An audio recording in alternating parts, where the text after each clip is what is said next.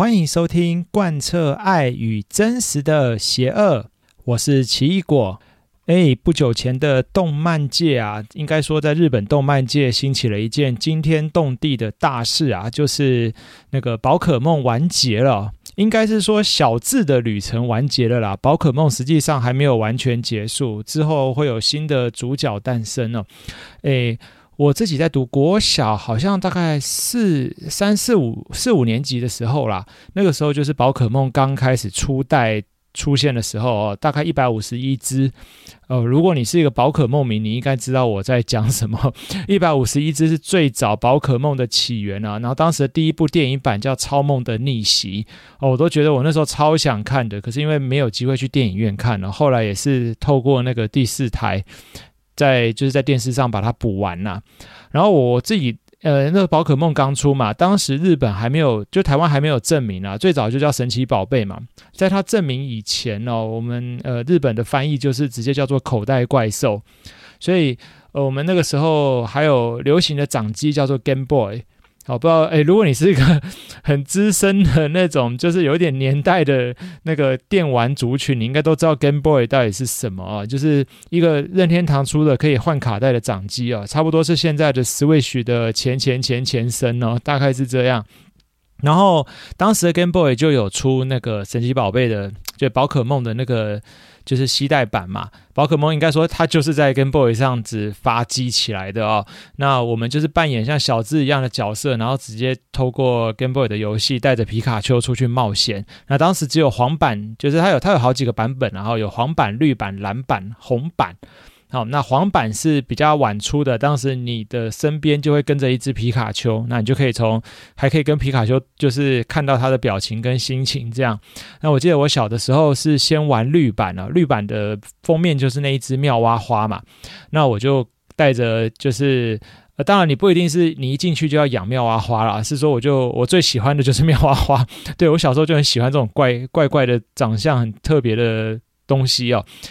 诶，很多人都说，哎，那个那三只啊，就是传说中早期御三家嘛，小火龙、妙蛙种子，还有杰尼龟。对，大家觉得公认最可爱是杰尼龟，可是小时候我就很喜欢妙蛙种子，我就觉得青蛙背后长植物真的超酷的，然后所以就后来我就买了绿板，然后我就带着绿板，然后跟同学在那个。就是带到学校去偷偷带啊，当时当然是不能随便带电玩游戏主机到学校嘛，所以我就会偷偷带着这些电玩，就是带着 Game Boy，然后卡带，跟同学在放学的时候就找个公园啊，哪里就开始进行连线要对打，哦，那个真的就是非常风靡哦，然后我甚至就是还会想要把自己打扮的跟小智一样，就是。那个 T 恤还要再加一件背心穿在外面，然后戴着帽子上课，我就觉得哇，超爽，就只是把自己当成那个小智的感觉。对啊，这是这是早期啊。我觉得现在现在小学生，你家就是穿的跟电玩人物一样。我觉得中年级可以啦，高年级他会觉得 他会很丢脸，他会觉得他不想上学。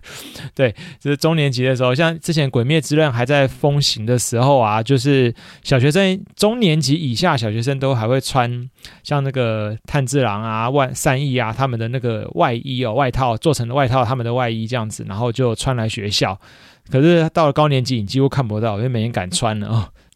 好，总之啊，回到那个宝可梦啊，现在日本宝可梦小智的旅程已经结束了，那火箭队的旅行也告一段落。火箭队真的是我最喜欢的角色，你看我的频道贯彻爱与真实的邪恶，就是出自他们的台词嘛。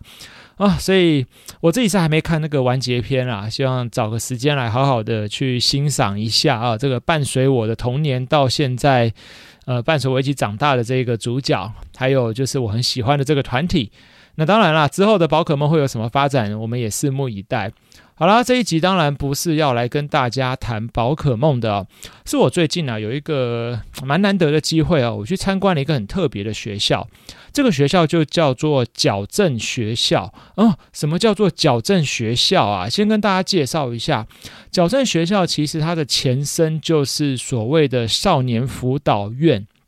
那少年辅导院不是一般的人会。一般的学生会进去的哦。他们其实就是犯下了一些重大的就是刑事案件啦，然后是真的实际上被判刑的，就是这些青少年。那他们会在少年辅导院里面就是服刑的这种概念。那当然后来就是因为。我们国家就是期望说，这些因为还年轻嘛，这些犯人他们还年轻，所以我们希望有透过教育的机会来让他们重新就振作起来哈，重新展开一个新的人生。那当然了，如果你继续用少年辅导院这个概念就，就人家就知道进去是被关的嘛，所以后来我们就把它定位成所谓的矫正学校哦。那其实。呃，矫正学校不，它的名称不会直接叫矫正学校啦，是因为我们是熟悉的人，我们会这样称呼它。你它对外都是直接就是用学校的名字，所以如果不知道的人还真的听不出来。对，我们台湾四所矫正学校，就是在桃园这边是敦品中学，好，然后在新竹那边就是城镇，那另外还有两所就是明阳跟励志，对，都叫做中学。那这四所中学，其实在国中的公民课本里都会介绍到。所以我刚好最近就是处理一些业务上的事情，就有机会到矫正学校里面，呃，就是做我的工作，然后同时也算是参观呐。那从这个参观过程，我会发现说，诶，其实整个矫正学校的设计真的蛮了不起的，因为他的校长就是真的是高中校长啦，一般高中的校长是可以来就是争取在矫正学校里面应聘的哦，是这样。然后他们里面也有老师。对，可是很特别的就是说，哎，以前在监狱里面不是都是有那个管束人员吗？对，没有错哦。所以这一些管束人员，我们都称为是监监狱官或管理员啊。对，这一些管理员，他们其实还是在，他们还是会在矫正学校内，但是矫正学校内就是会让老师进驻进来，然后会呃安排课表，那把所有的就是改造改造成像教室一样，还有操场哦。当然，一般在监狱里也有操场啊，只是它真的完全就是设计的有钟声，然后像教室这种概念，然后让老师甚至排课表，让老师在里面授课。那大家就是所有进来的同一个年级，就照他的年纪编成年级嘛，然后在里面照他的年级去上那个年级该上的课程。所以就像一般的学校一样，有国一、国二、国三啊，高一、高二、高三哦。那当然。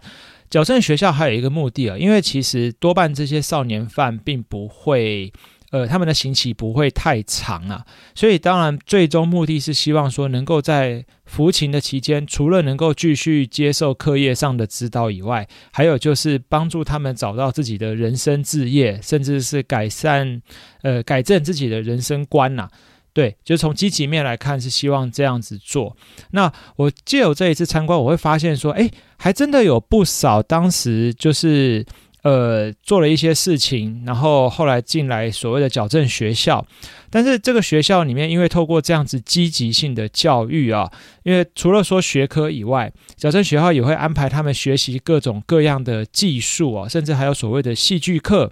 哎，或者是。哎，网红对，就教他们怎么当网红啊！哎，你看那个凤凤梨嘛，凤梨凤梨叔叔不是就很标准的一个转型很成功的例子。当然了，我在这边不会，我知道大众对他会有一些观感了，我们就不批评，就是不批评所谓的网红到底是怎么样子的情况哈。那只能是说，就是他矫正学校里面会教这一些类似的技能。那当然还有其他的啦，汽修啊，甚至还辅助他们考驾照哦，也很特别哦。他们还可以在矫正学校内就是。布置监跟监理所配合哦，进来在矫正学校内布置成考驾照的样子，让他们在学校内就取得机车驾照。那还有就是请真正的像是大型的舞团啊，那些云门舞集等等，来让他们练习所谓的肢体上的呃这些律动哦，认识自己的身体、身体肢体的那种技能吧。诶，可以这样讲啊，对，总之就是把那些过多的精力，或者是把他们想要发泄的那一种对世界的不满、对社会的那种负面的报复，然后转成走向正面的方式来呈现给大众。所以，呃，从这一次的参观，我也看到说有不少从矫正学校离开的学生，那后来真的是。也有不错的人生发展，甚至有些创业很成功。那有一些还会继续回头来这边继续照顾学校内的学弟。好，呃，因为因为其实男女分开啦，对。那我在里面看到他们都是男生了，就少年犯嘛，对，就回来照顾学弟啊等等，跟学弟分享一下他出去以后的情况。那多半学生在矫正学校，像刚刚讲不会太长，所以可能一年或者是两年，他们就会离开学校了。那这个学校设计也很特别，就是他们也希望说能够在学生快毕业之前，尽量能够安排他到正常的高中。或正常的国中去，对，为什么？因为尽量不要说挂着在矫正学校拿到矫正学校的毕业证书啦，基本上是不会啊，因为大家这样一看就知道啊啊，你既然是这一家学校，那你不就是呃曾经就是犯下过什么案子的人吗？所以尽量不会，就是让他们能够回转回到正常一般的大众的正常学校，然后在那边领取到毕业证书，这样子才会避免说。好像其他出社会以后面对别人侧翼的眼光，所以我觉得整体设计上是非常的全面跟正向啊，呃，很很高兴能够有这个机会这样子看到整个过程。那其实矫正学校我刚进去的时候，他们跟监狱一样是有所谓的戒护区的哦，就是。他们的学生当然不是像一般学生可以正常的出入校门，没有，因为他们还是属于在被监禁的状态嘛。所以我那时候进去以后，就是先必须交出你身上的手机、你的通讯设备，然后打开铁门以后，你进到戒护区。好，进去以后看起来就有点像学校的样子了啊，就是有操场啊、走廊等等。可是里面真的是层层戒备啊，就是。每每每走一段路就会有一道铁门，走一段路就会有一道铁门，对。然后我刚进去的时候，刚好有新的学生进来了，简单讲就是新的少年犯了，所以当时的那个管理员就请他蹲在门口，可能还在做一些检查。我看到管理员其实表情蛮蛮不好的，因为因为刚刚来的人嘛，总是。呃，有蛮多需要束缚的地方，然后我刚好就走在最后，我就走进去，结果我跟管理员点个头，然后管理员就恶狠狠地看着我，我在想会不会以为他他应该以为我是新进来的少年犯，因为我发型的关系啊，我就讲我的发型就是那个奇异果皮嘛，就很短哦，看起来其实真的很像是刚进去的样子。那管理员就看着我，他可能想说，哎，你刚进来你怎么还跟还这样跟我嬉皮笑脸？没有，不是哦，我我是。进去办事情，然后还可以兼参观的。好，然后后来我们就来到了内部嘛，内部以后。呃，真的教室很多间哦，非常多教室，而且有些打造的还不错，还有专门的资商室。因为其实，在矫正学校的内部，更重要的就是有所谓有所谓心理社公司会在内部跟这些学生进行一些咨商或者是心理辅导的教育啊。因为因为其实最刚刚讲的课业是其次，那重点就是说要能够帮助他们回归。正向的人生观跟正向的社会发展嘛，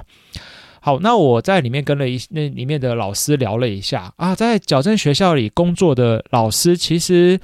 呃也不轻松啊，啊，我不能讲，难道说有轻松的老师吗？当然不是啊，我指的不轻松指的是说他们是没有所谓的寒暑假的，诶，很多人就觉得啊，老师很好啊，当老师都有所谓的寒暑假啊，你们当老师很爽诶。其实我真的觉得，对一个我当过老师的人来说啦，就是寒暑假真的是一个蛮可以喘息的一个一个时段，真的是这样。因为，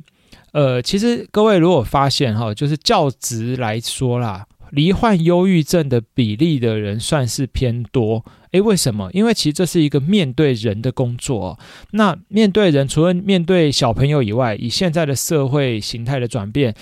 压力来源多半还加上了家长，对你说，小朋友哪里难搞？没没有。如果你真的在学校待过，或你自己是有孩子的人，你可能就会知道，我我想要表达就是，其实要在团体当中带这么多孩子，不是一件容易的事。特别是现在大家都很宝贝自己的孩子啊，所以，呃，除了压力源是孩子在学校会发生的事情，还有就是家长的种种的一些要求。那当然不是说负面，我指的不是负面，而是老师也希望能够对家长有个交代啊。所以在这些事情上要达到平衡，不是那么简单。好，那那当然间接就会压力累积，就可能导致这样子忧郁的情况发生嘛，就是情绪上会容易生病啦。对，所以我觉得寒暑假对老师来说算是一个喘息的空间。哦，那在迎接新的学期，迎接新的学生，对，那。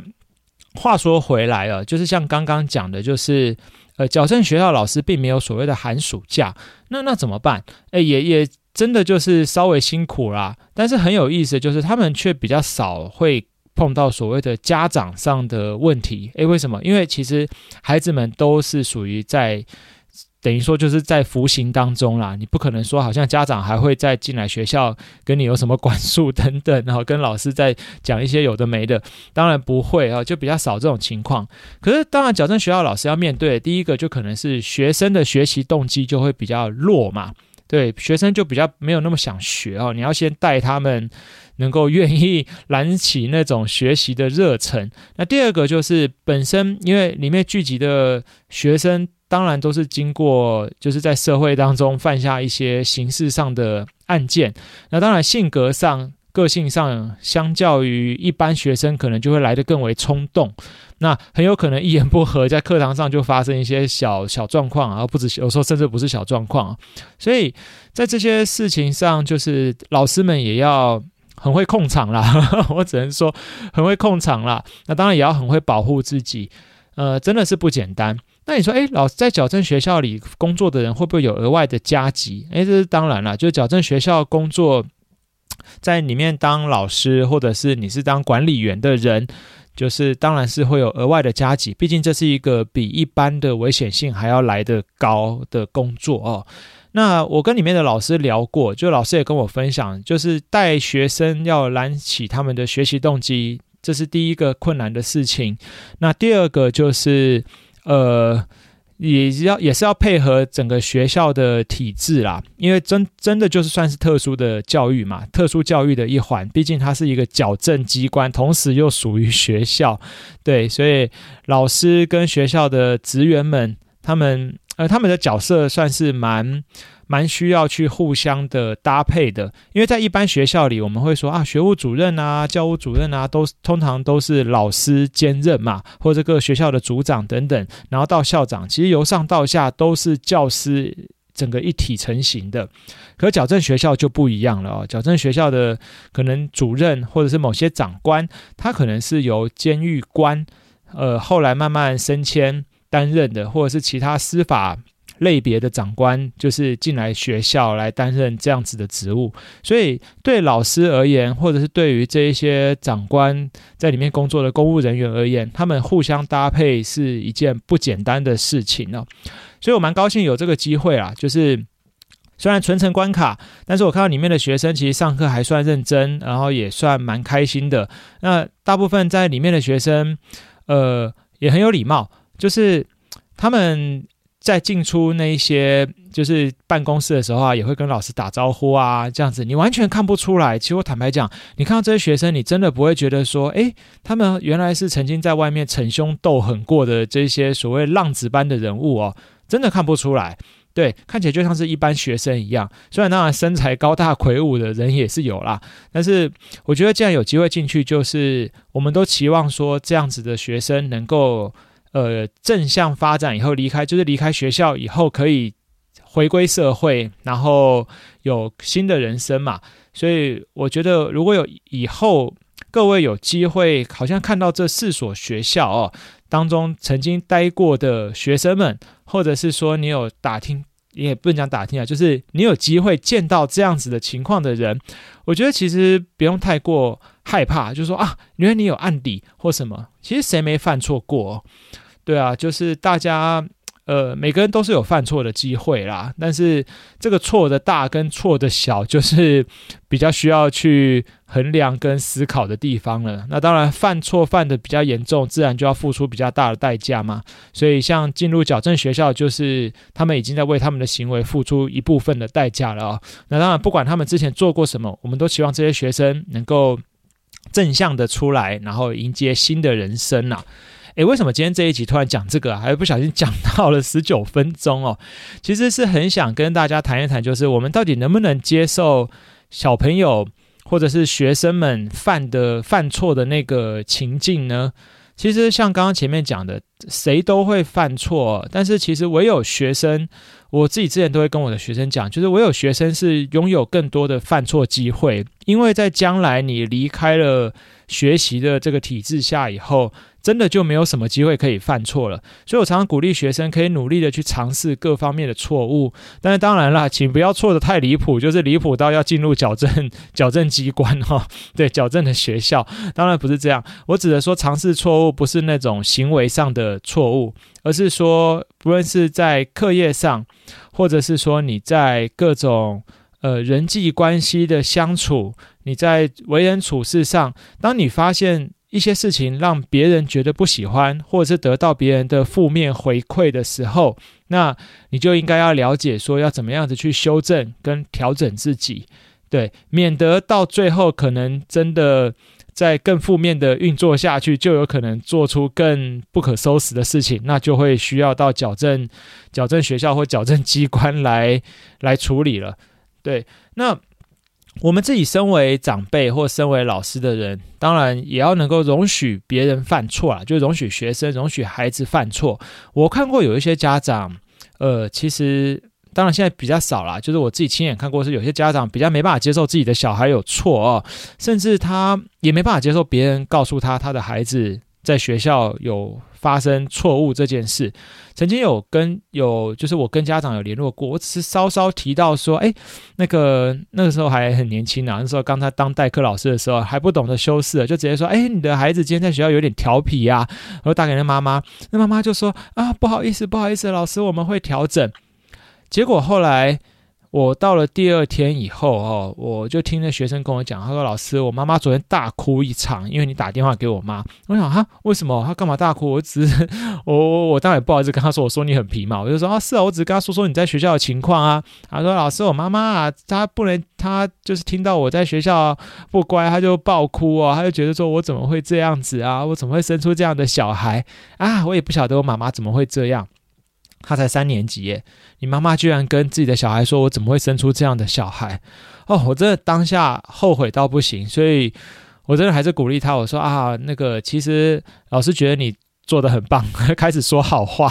对，我开始说好话，老师觉得你是个很好的学生啊。对啊，就是老师也只是跟他谈谈，说你在学校有做得好的地方，当然也有做不好的地方，我们需要调整嘛。所以我们就鼓鼓励他继续加油。对，那妈妈说的话，其实你不要放在心上。当时我也只讲得出这样子的话，所以就后来我在辗转从其他老师的耳中听到，因为他刚好是那个学校的主任的太太啊。对，你看我，因为我是代课老师嘛，我不晓得那个学生其实就是主任的儿子啊，哦，教务主任的儿子，我真的不晓得，所以。其他老师就跟我讲说：“哦，你不要跟他妈妈联络，他妈妈是不能接受自己的小孩有任何错误的。他妈妈会把这些责任往自己身上怪，因为他觉得他们比较优秀。对，就是 就是这样啊。对，这样讲其实，呃，可能有人听到这边就已经翻白眼了。什么叫比较优秀？当然，每个人的背景。”家境还有各种社经地位都不一样啦。我觉得其实没有所谓，人本来就没有所谓优劣之分啦。哦，当然妈妈也应该要调整一下自己的观点。那我只能说，我们自己每一个人在面对别人的错误的时候，其实就算是大人，也要去学着面对别人的错误啊。那当然，我们自己在教育现场的人，就是要。面对孩子的错误，那就是给予正向跟鼓励。那当然，该修理的时候还是要修理啦。就是，比方像我每次在带新的班级，我都会跟学生说，呃，任何错误我都会容许三遍。对，当然小错无无限遍没关系啊，我们都有可以有很多修正的机会。可是当我跟你说这件事不可以的时候，你我会给你三次机会啊。比方说你打人，好，这是第一次，我会提醒你，你这样子行为不对。好，那第二次你又在动手了，我还是会提醒你。再这样下去，我会不高兴。那当第三次的时候，那我就真的要处理了。对，所以呃就是这样了。我觉得提醒还有包容，那当然在比较严重的情况，就是要采取进一步的方式。这个都是很值得去思考跟运用的地方哦。当然，我也知道说各位家长在家里都会。已经很忙啊！之前我们好几集都谈嘛，平常上班工作已经够累了，回家看到小朋友在在做这些奇奇怪怪的错事，不禁火就冲上来了，一股脑就只想骂下去。这很正常，我真的能体会大家的心情啊。其实真的也是这样，在学校也是啊。今天学生可能你今天上课各方面学生已经很疲了，心情已经很差了，然后突然就又给你报一两件事，哇，那真的也是情绪上什么都会受到很大的冲击。所以我觉得真的每个人都还是要学习调整自己的情商啦，对，然后我们还是要学着说用正面的态度去鼓励犯，呃，不是鼓励犯错，鼓励修正错误哦，对，差点口误，鼓励修正错误这一件事情。那当然，我们都希望自己的下一代更好，避免。呃，我当然是参观矫正学校以后，我称赞矫正学校的整个运作、整个体制，还有他们的设计。那当然，我们也不希望矫正学校会收到更多的学生。我们会希望说，矫正学校如果能够慢慢的被淘汰，那当然是最好的，就表示这个社会都走向比较正向的地，走走向正向的这个发展啊。对，好。很高兴今天跟你聊了一下啊、这集算闲聊吗？其实也不算啦，就是分享个心得吧。然后还有就是在教育现场上，我们怎么样面对学生的错误？那在家庭当中，也当然是希望说，身为爸爸妈妈的你们，如果有在听到这集节目的话，也可以一起思考，怎么样子让自己的下一代，我们大家共同的下一代可以更好哦，更正面。好，那这里是贯彻爱与真实的邪恶。谢谢你的收听。那如果你是使用 Apple Podcast，你喜欢的话，也可以给我一个好的评价，就是在下面留言或者是给星星啊。那我看到这样子的回馈，就会蛮高兴的。好啦，谢谢你哦，大家拜拜。